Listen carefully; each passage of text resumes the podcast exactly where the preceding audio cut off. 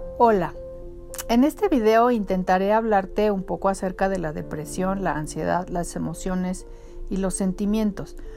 Espero poder disipar algunas dudas al respecto y que pienses si en algún momento has reflexionado algo acerca de la salud mental.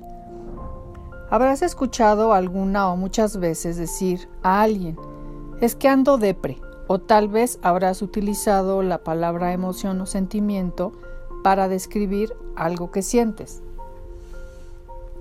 Empecemos por intentar comprender cómo surgen las emociones y los sentimientos. ¿Tú crees que son lo mismo? Mm, pues son algo parecido, pero es de suma importancia identificarlos y diferenciarlos, porque así podrás evitar comportamientos poco saludables. Mira, empecemos con las emociones. Las emociones son reacciones de tu cuerpo provocadas por algún estímulo y suceden sin pensar, solo las sientes. Es importante que no las pienses como buenas o malas, realmente son necesarias y son una forma en la que tu cuerpo suele adaptarse en la manera de lo posible al ambiente que lo rodea. Son intensos y de corta duración, pero de alguna manera te motivan hacia la acción. ¿Cómo es esto? Es decir, si por ejemplo vas caminando por la calle y te llega un olor desagradable que proviene de alguna alcantarilla, te alejas de inmediato sin pensarlo, ¿no? Esta emoción la llamaríamos desagrado. Estas serían las emociones básicas. Algunos autores dicen que son cinco, otros autores dicen que son siete. Pero bueno, resumiendo, podemos enunciar a la ira o al enojo, la sorpresa, la tristeza, el desagrado, el miedo y la alegría. Y como podrás ver, son muy fáciles de identificar con las expresiones faciales. Ahora, las emociones están muy acotadas a diferencia de los sentimientos que pueden ser muchísimos. Los sentimientos existen a partir de las emociones, pero habiendo pasado antes por un proceso de cognición, o sea, son la suma de emoción y pensamiento. Son de mayor duración y son de muchísimos tipos. Piensa cómo vives y sientes la culpa, por ejemplo, cuando peleas con alguien que quieres, o la frustración que vives cuando logras o no puedes lograr lo que deseas. Los celos cuando ves a tu pareja platicar con otras personas y que a ti no te haga caso. La gratitud, en fin, todos esos son sentimientos. Pero tal vez pensarás, pero ¿cómo las distingo? Antes que nada es vital que pienses que cada individuo tiene experiencias personales y una historia que hace que su percepción sea distinta a la tuya. Por ejemplo, ver a alguien que amas, que no veías hace mucho tiempo, te produce alegría. No lo pensaste, ¿verdad? Solo lo sentiste y encontrarte a una persona indigente en la calle. Tal vez te genere pensar, ¿qué le habrá pasado para estar ahí? ¿Tendrá familia? ¿Estará enfermo? Etcétera. Esta reflexión tal vez te genere compasión y puede que le regales una moneda o que le des parte de tu comida que tenías destinada para ese día. Ese sería el ejemplo de un sentimiento. Ahora pasemos a la ansiedad y al miedo. Tal vez te preguntarás ahora, ¿qué tiene que ver la ansiedad con el resto de las emociones y los sentimientos? Pues es que resulta que si no te es posible identificar lo que sientes y por qué lo sientes, comiences a acumular estas sensaciones que pueden ir transformándose en ansiedad. El miedo exacerbado se puede convertir en fobia, que es un trastorno más complicado de tratar, pero no por eso imposible. Ansiedad y miedo se pueden confundir porque se derivan del mismo circuito neuronal cerebral. La sensación de miedo te prepara para luchar o huir. Cuando, por ejemplo, te ataca un animal, un perro o inclusive una persona. La ansiedad, por otro lado, es la respuesta que tiene tu cuerpo ante alguna amenaza futura es de igual manera necesaria para adaptarse al medio ambiente. es cuando vas a dar una exposición o vas a salir con alguien o vas a ir a un concierto, tienes cierta expectativa que te genera ansiedad. Aquí algunos indicadores que si ya son constantes o crónicos, será necesario que acudas al especialista. La ansiedad. Sin ella no es posible resolver las situaciones de tu vida. La ansiedad es la que te motiva a preparar adecuadamente tu exposición universitaria o profesional. Pero si esta al contrario te congela, olvidas todo y huyes, no está siendo adaptativa. Los trastornos de ansiedad pueden clasificarse con base a su origen y periodicidad.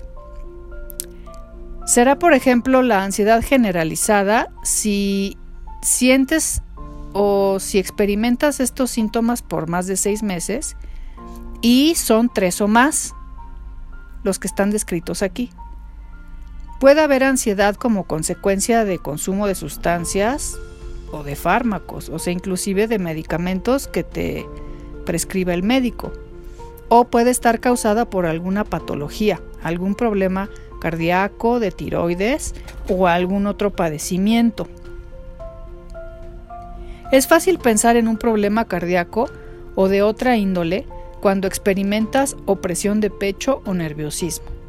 Entonces, ¿qué haces? Vas al cardiólogo y te dice que tu corazón está perfecto. Entonces piensas, bueno, pues entonces, ¿qué es lo que tengo? Podría ser ansiedad, aunque siempre es recomendable descartar cualquier otra patología antes. Y bien, ahora pasamos a la depresión. Tristeza y depresión, ¿lo puedo pensar como igual? La tristeza, como ya vimos, es una emoción necesaria y natural que surge ante un acontecimiento el cual ya no tiene remedio. Por ejemplo, cuando fallece tu animal o tu mascota de compañía o te deja tu pareja. La tristeza es un, es un síntoma de la depresión, si es que se hace acompañar de otros signos y dura más tiempo de lo esperado. Si tienes tristeza y falta de interés en lo que antes te causaba placer, más cinco de estos síntomas, puede ser que tengas depresión. Otros trastornos depresivos presentarán menos cantidad de síntomas, pero si es que ya no te permiten trabajar, levantarte o hacer con gusto lo que antes solías hacer, concentrarte entre otras situaciones, no es menos importante que te atiendas.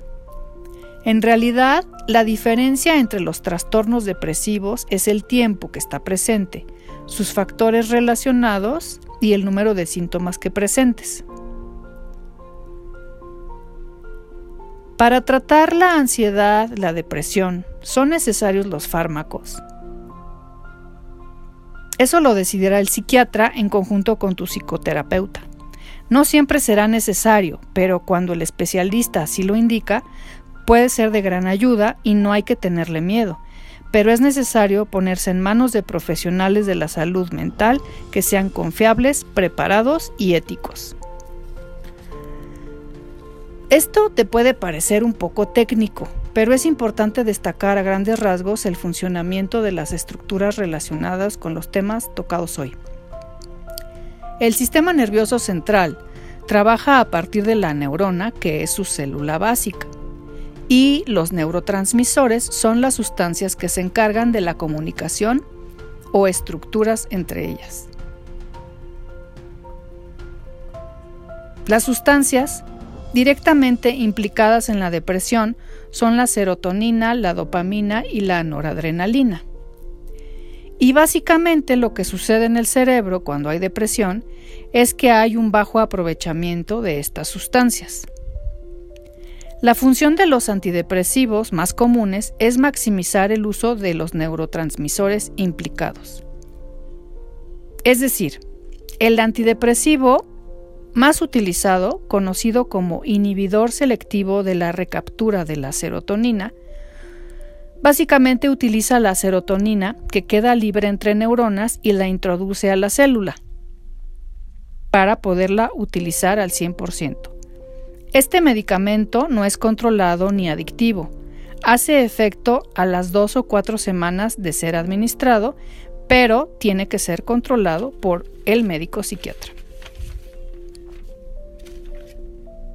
Existen otro tipo de antidepresivos, que igual que el anterior intentan maximizar el uso de neurotransmisores, solo que su estructura es distinta.